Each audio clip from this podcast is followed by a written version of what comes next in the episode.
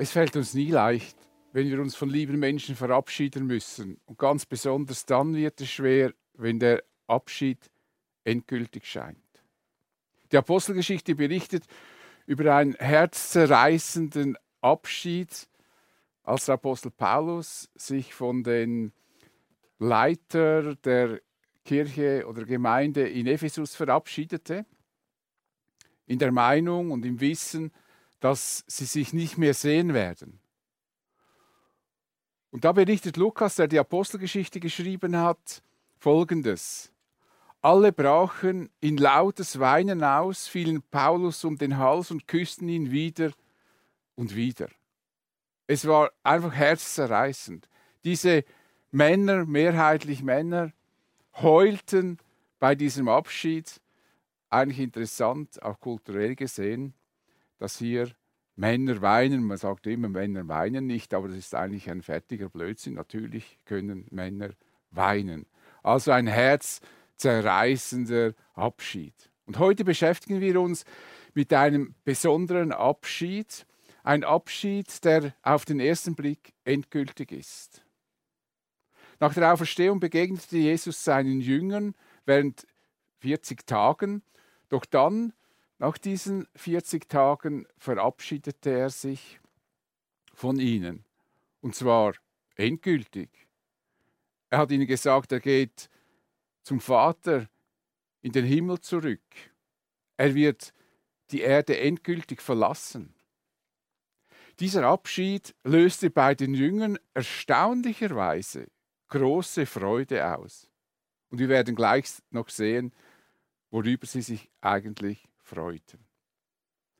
Dieses historische Ereignis ist der Grund für den Feiertag, den wir in der Schweiz Auffahrt nennen und in Deutschland Himmelfahrt. Jesus verließ mit seinen Jüngern die Stadt Jerusalem und verabschiedete sich. Dort erhob er die Hände, um sie zu segnen. Und dann geschah etwas wirklich absolut Sonderbares. Das hatten die Jünger noch nie erlebt und sie werden das nie mehr erleben. Während Jesus sie segnete, wurde er von ihnen weggenommen und zum Himmel emporgehoben. Jesus hob sozusagen vor ihren Augen ab, ab vom Boden. Er begann Richtung Himmel wegzuschweben. In der Apostelgeschichte gibt uns Lukas noch einen detaillierteren Bericht.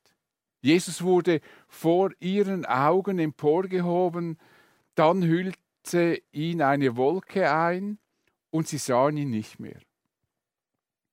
Jesus entfernte sich demnach nicht wie ein Flugzeug, dem man nachschauen könnte, bis es so weit ist, dass man es gar nicht mehr erkennen kann. Nein, Jesus begann zu schweben er hob ab, sichtbar von der Erde, und dann kam eine Wolke, die ihn einhüllte und so den Blick der Jünger entzog, entzogen wurde. Jesus flog nicht ins Universum, sondern er wechselte von der sichtbaren in die für uns noch unsichtbare Welt hinein. Unsere sichtbare Welt wird nämlich von der unsichtbaren Welt durchdrungen. Mit anderen Worten, es gibt nicht einfach ein Oben und Unten. Oben ist der Himmel und unten die Erde, sondern die sichtbare Welt wird von der unsichtbaren Welt durchdrungen. Wir würden staunen, wenn Gott jetzt in diesem Moment den Vorhang zur unsichtbaren Welt öffnen würde, was wir denn da alles sehen. Jesus ging sozusagen eben hinüber von der sichtbaren in die unsichtbare Welt. Er wird sie nun nicht mehr besuchen, die Jünger. Er hat sie endgültig verlassen. Wie er während der vergangenen 40 Tage das getan hatte, äh, wird er es nicht mehr tun. Er wird nicht mehr in Erscheinung treten. Er ist von den Jüngern weggegangen und abgehoben, damit ihnen klar wird, jetzt ist Schluss, jetzt bricht eine andere Zeit an. Und die Jünger waren sichtlich bewegt. Sie warfen sich nieder und beteten Jesus an. Sie verehrten ihren Herrn. Keiner rief, bitte, bitte, Jesus, bleib, komm zurück, komm zurück. Wir würden nun erwarten, dass sie traurig über diesen endgültigen Abschied nach Jerusalem zurückkehren würden. Jetzt war die schöne Zeit vorbei, in der sie Jesus sehen konnten und er ihnen so viel erklärte. Jetzt waren sie auf sich selbst gestellt. Es flossen wieder erwartend keine Tränen. Diesmal war es ganz anders als damals, als Jesus hingerichtet wurde. Die Jünger kehrten nach Jerusalem zurück, von großer Freude erfüllt. Natürlich freuten sie sich nicht darüber, dass sie nun Jesus losgeworden waren. Denn meistens freuen wir uns nach einem Abschied von Leuten, die wir nicht so mögen oder die für uns eine Belastung waren und dann ist man froh, dass man sozusagen wieder Ruhe hatte. Aber die Jünger liebten Jesus über alles. Sie freuten sich, weil sie wussten, dass Jesus zu seinem Vater zurückkehren musste, damit er die endgültige Erlösung vorbereiten kann. Es war noch nicht lange her, da sagte Jesus zu ihnen, wenn ihr mich wirklich lieben würdet, würdet ihr euch freuen, dass ich zum Vater gehe, denn der Vater ist größer als ich. Damals konnten sie den Gedanken, sich über einen Weggang von Jesus zu freuen, den konnten sie nicht verstehen.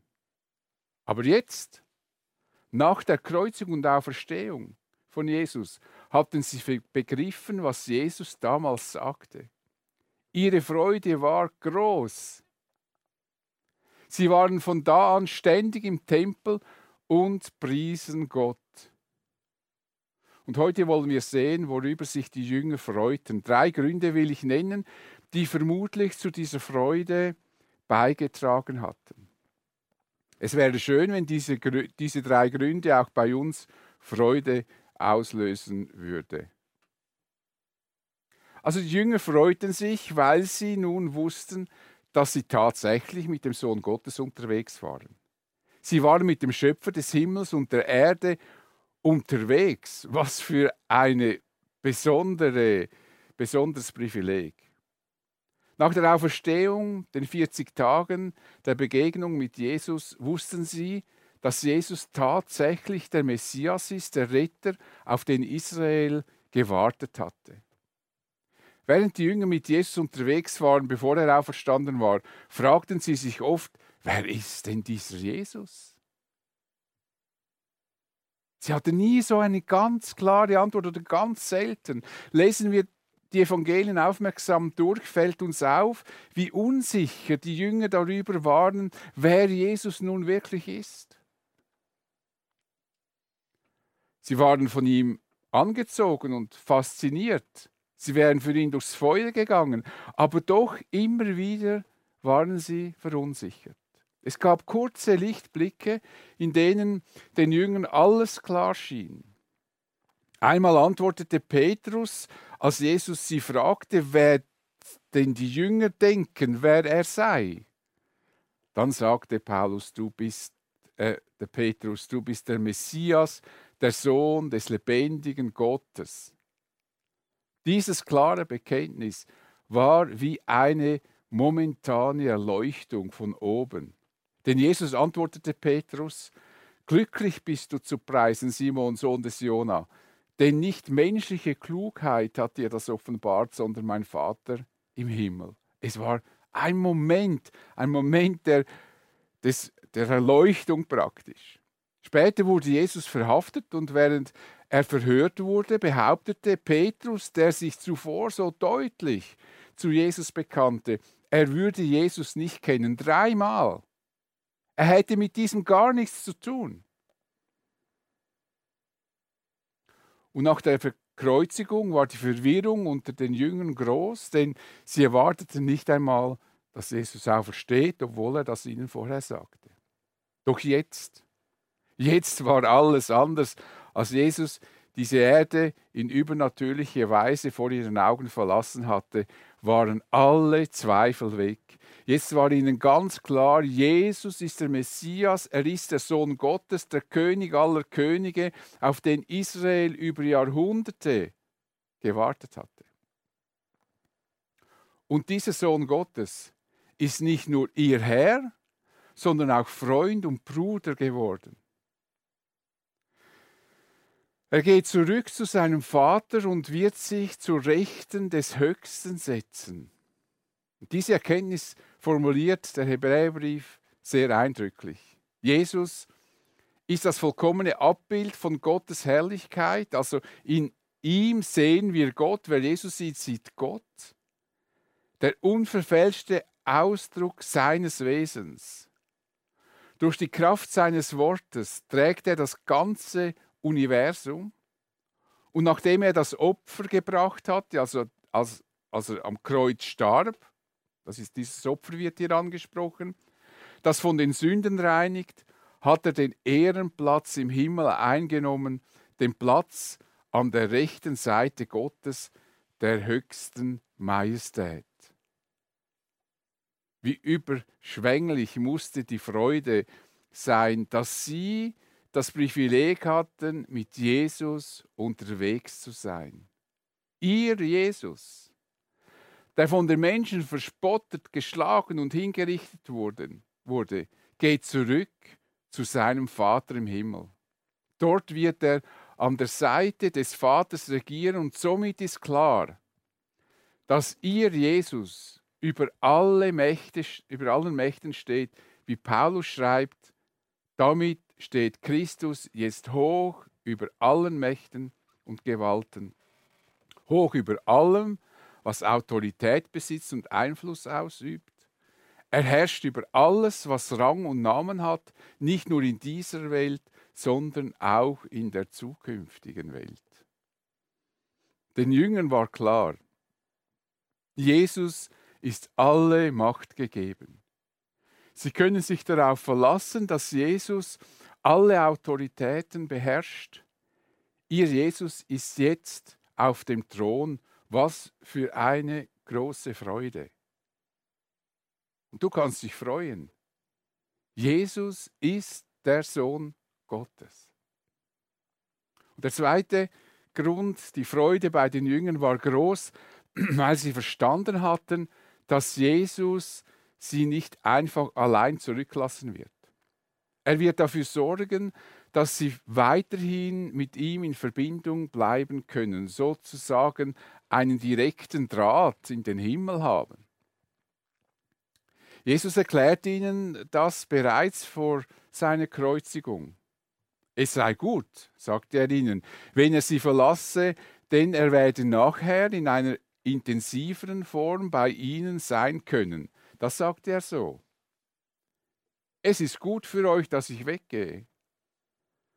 Denn wenn ich nicht von euch wegginge, käme der Helfer nicht zu euch, wenn ich aber gehe, werde ich ihn zu euch senden.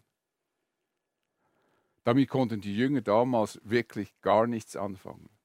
Doch jetzt, bei diesem Abschied, verstanden sie, dass eine neue Zeit anbrechen wird und ihre Beziehung zu Jesus in eine neue und tiefere Dimension kommen wird. Jedenfalls, jedenfalls war Jesus der Meinung, dass die neue Situation für die Jünger besser sein wird. Und jetzt beim Abschied von Jesus freuten sie sich auf diese kommende Zeit. Und wie gut sie das wirklich verstanden hatten, sehen wir bei der Predigt von Petrus an Pfingsten, als der Heilige Geist dann wirklich zu den Menschen, zu den Gläubigen gekommen ist, denn er sagt zur Erklärung, Jesus ist in den Himmel emporgehoben worden, das hat er mit eigenen Augen gesehen, um den Ehrenplatz an Gottes rechter Seite einzunehmen. Und hat von seinem Vater die vorversprochene Gabe erhalten, den Heiligen Geist, und diesen Geist hat er nun über uns ausgegossen. Mit anderen Worten, obwohl Jesus beim Vater ist, bleiben wir nicht verlassen zurück. Durch den Heiligen Geist bleiben wir mit Jesus eng verbunden und sind nicht mehr von seiner körperlichen Gegenwart abhängig. Wir sind völlig unabhängig.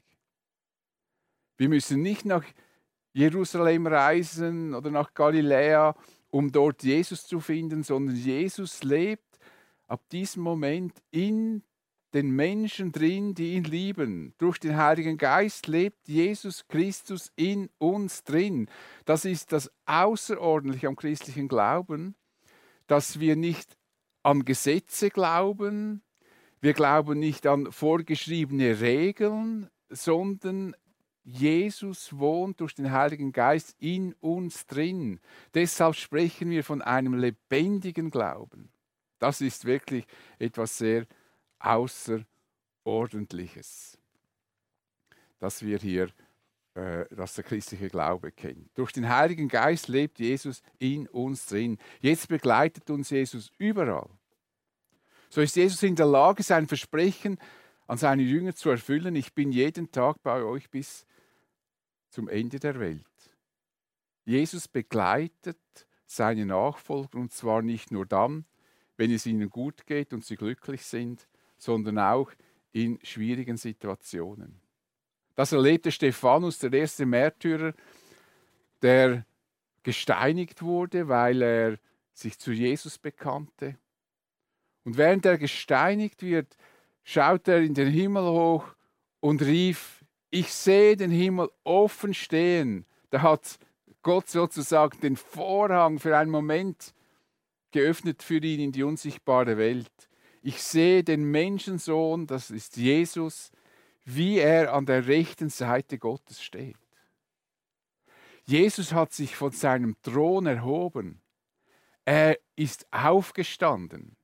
Er blieb nicht einfach sitzen, hat sich zurückgelehnt und gedacht, na ja, warten wir mal, was da passiert, sondern er hat sich erhoben. Er hat dem Stephanus höchste Aufmerksamkeit geschenkt. Er hat ihn begleitet durch diese schwierige und schmerzvolle Situation. Jesus ist jeden Tag bei uns. Und es ist ihm nicht egal, wie es uns geht. Ja, Jesus lebt durch den Heiligen Geist in uns. Jesus ist aber nicht nur mit den einzelnen Christen unterwegs, sondern er ist auch der Herr der Kirche. Er ist der Herrscher über Himmel und Erde, hat die Verantwortung und die Leitung der Gemeinde, dann aber nicht jemand anderem abgegeben, gesagt, ja, ich habe viel zu tun mit der ganzen Welt, ich lasse die Gemeinde, da ich, schicke ich einen Stellvertreter. Nein, er ist der, das Haupt, sagt die Bibel, das Haupt der Gemeinde. Er hat das nicht delegiert, er kümmert sich selber um seine Kirche. Wie ein Jubel klingt, was Paulus den Christen Ephesus schreibt. Ja, Gott hat Jesus alles unter die Füße gelegt und er hat ihn, den Herrscher über das ganze Universum, zum Haupt der Gemeinde gemacht. Stellt euch das einmal vor. Der, der über das ganze Universum herrscht, dem alle Macht im Himmel und auf Erden gegeben ist. Das ist der, der sich auch um die Gemeinde kümmert. Das ist euer Herr. Jünger und alle Christen, die Jesus lieben, haben dadurch eine ganz besondere Beziehung zu Jesus. Wir können mit unseren Freunden und Freuden und Nöten direkt zum Höchsten und Mächtigsten gehen. Er kümmert sich um uns, selbst wenn wir gesündigt haben denn Johannes schreibt, meine lieben Kinder, ich schreibe euch diese Dinge, damit ihr nicht sündigt. Und wenn jemand doch eine Sünde begeht, haben wir einen Anwalt, der beim Vater für uns eintritt, Jesus Christus, der Gerechten. Den Gerechten. Er, der nie etwas Unrechtes getan hat. Also dieser Jesus lebt, wir haben einen lebendigen Gott, wir können zu ihm kommen, auch mit dem, was wir falsch gemacht haben. Wenn wir mit Jesus verbunden sind, kann uns niemand verurteilen. Denn wenn uns Jesus gerecht gesprochen hat, dann sind wir gerecht.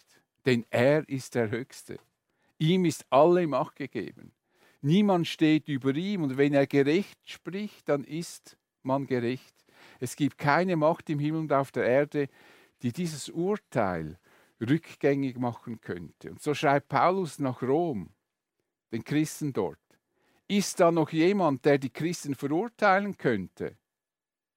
Jesus Christus ist doch für sie gestorben, mehr noch, er ist auferweckt worden und er sitzt an Gottes rechter Seite und tritt für uns ein. Und noch ein großes Privileg haben wir als Christen. Wir haben direkten Zugang in den Thronsaal Gottes. Im Hebräer steht, wir wollen voll Zuversicht vor den Thron unseres gnädigen Gottes treten, damit er uns sein Erbarmen schenkt und uns seine Gnade erfahren lässt und wir zur rechten Zeit die Hilfe bekommen, die wir brauchen. Wir haben Zugang zum Thron Gottes. Ich habe nirgends, zu keinem einzigen Thron Zugang, weder in England noch sonst wo, wo es noch Könige gibt, aber ich habe Zugang zu dem einen Thron, der über allen Thronen steht. Und dieser Zugang ist eigentlich ganz schlicht. Egal wo ich bin, kann ich im Gebet vor diesen Thron treten. Wie Jesus sagte, es ist für uns besser, dass er zum Vater zurückkehrte. Das hatten die, Junge, die Jünger nun verstanden und deshalb war ihre Freude groß. Und deshalb können wir uns freuen. Jesus ist uns ganz nahe und er begleitet uns. Und noch der dritte Punkt, die Freude bei den Jüngern war groß, weil sie wussten, dass Jesus sie nach Hause zu seinem himmlischen Vater holen wird. Jesus verließ die Jünger mit dem Versprechen, er würde noch einmal von diesem Himmel zurückkehren und sie zu sich in den Himmel holen. Er würde in der Zwischenzeit alles vorbereiten. Und so sagte er seinen Jüngern Folgendes. Im Hause meines Vaters gibt es viele Wohnungen. Wenn es nicht so wäre, hätte ich dann etwa zu euch gesagt, dass ich dorthin gehe, um einen Platz für euch vorzubereiten? Bestimmt hätte das Jesus ihnen nicht gesagt, wenn er das nicht auch tun würde. Jesus macht nie leere Versprechungen. Er wird die Jünger und alle, die ihm vertrauen, zu sich holen, wie er das versprochen hat, egal wie lange das noch dauern wird. Aber er wird es tun, er wird kommen. Wenn ich einen Platz für euch vorbereitet habe, werde ich wiederkommen und euch zu mir holen, damit auch ihr dort seid, wo ich bin. Der Abschied von Jesus ist also kein endgültiger Abschied. Jesus wird wiederkommen und die Jünger wussten, dass sie dann in alle Ewigkeit mit Jesus zusammenbleiben werden. Übrigens ist das auch ganz wichtig für uns zu wissen. Wenn wir uns mit von lieben Menschen verabschieden müssen und es für uns endgültig scheint. Der Abschied ist eben nur scheinbar endgültig. Deshalb schreibt Paulus den Christen, kommt, kommen wir nun zur Frage nach den Gläubigen, die schon gestorben sind. Das hat die Menschen beschäftigt. Was ist los? Jetzt sterben die Leute. Werden wir sie wiedersehen? Werden wir sie nie mehr wiedersehen? Ist jetzt alles vorbei? Dann sagt Paulus, es liegt uns sehr daran, Geschwister, dass wir wissen, was mit ihnen geschehen wird, damit ihr nicht um sie trauert wie die Menschen, die keine Hoffnung haben. Damit will Paulus nicht sagen, dass wir nicht traurig sein dürfen. Wir haben ja selber gesehen, wie sie geweint haben, um sich von Paulus zu verabschieden. Aber er macht die Christen darauf aufmerksam, dass die Trauer nicht bodenlos sein muss, sondern dass es eine handfeste Hoffnung gibt. Die Hoffnung, dass der Tag kommen wird, an dem wir uns mit und bei Jesus treffen werden. Dann werden wir alle für immer bei Jesus sein. Wir sollen wissen, dass Jesus uns nach Hause holen wird und alle Christen für immer bei Jesus sein werden. Es gibt also unter Christen keinen endgültigen Abschied. Jeder Abschied unter Christen ist vorläufig. Wir werden uns bei Jesus wieder treffen und meine persönliche Überzeugung ist, wir werden uns auch erkennen. Jesus wird wiederkommen und uns zu sich holen. Deshalb sagten Engelsgestalten den Jüngern, als sie noch zum Himmel empor dieser Wolke nachschauten, ob sie Jesus vielleicht doch noch sehen könnten. Ihr Männer von Galiläa, warum steht ihr hier und starrt zum Himmel hinauf? Dieser Jesus, der aus eurer Mitte in den Himmel genommen worden ist, wird wiederkommen, und zwar auf dieselbe Weise, wie ihr ihn habt gehen sehen. Auf diesen einzigartigen Tag warten wir Christen, denn wenn Jesus kommt, haben wir das Ziel unseres Lebens erreicht. Dann wird sichtbar werden, dass wir Kinder Gottes sind, dass wir Kinder des Höchsten sind, Kinder dessen, dem alle Macht gegeben ist, der über allen Mächtigen steht. Johannes schreibt, ja, liebe Freunde, wir sind Gottes Kinder, wir sind es hier und heute. Man, man erkennt das zwar nicht, und das ist aber erst der Anfang. Was darin alles eingeschlossen ist, ist uns vorläufig noch nicht enthüllt. Doch eines wissen wir, wenn Jesus in seiner Herrlichkeit erscheint, werden wir ihm gleich sein. Denn dann werden wir ihn so sehen, wie er wirklich ist. Also freuen wir uns, du kannst dich darüber freuen, Jesus wird uns nach Hause holen. Mit anderen Worten, unser Leben hat ein klares Ziel, auf das wir hinleben. Der Abschied von Jesus löste bei den Jüngern große Freude aus. Wir können diese Freude mit den Jüngern teilen, denn das, worüber sie sich freuten, gilt heute wie damals. Und wir warten auf diesen Tag, da Jesus kommen wird. Paulus schreibt, wir sind Bürger des Himmels und vom Himmel her erwarten wir auch unseren Retter Jesus Christus, den Herrn. Er wird unseren unvollkommenen Körper umwandeln und wird ihn seinem eigenen Körper gleich machen, der Gottes Herrlichkeit widerspiegelt. Er hat die Macht dazu, genauso wie er auch die Macht hat, das ganze Universum seiner Herrschaft zu unterstellen. Das ist doch Grund zur Freude. Ich bete mit uns. Ich danke dir, Herr Jesus, dass du auf diese Welt gekommen bist. Dir war schon vorher alle Macht gegeben. Doch du warst bereit, Mensch zu werden und warst bereit, für unsere Schuld am Kreuz zu sterben Du bist auferstanden und du sitzt jetzt zur Rechten Gottes. Und wir haben als ein Geschenk eine direkte Verbindung zu dir. Wir haben Zugang zum Thronsaal und das ganz schlicht, indem wir deinen Namen anrufen. Und ich danke dir für diese Hoffnung, dass wir wissen, dass du dein Versprechen garantiert erfüllen wirst. Du wirst uns zu dir holen. Wir werden alle sehen, die dich lieben. Und auf diesen Tag freuen wir uns. Amen.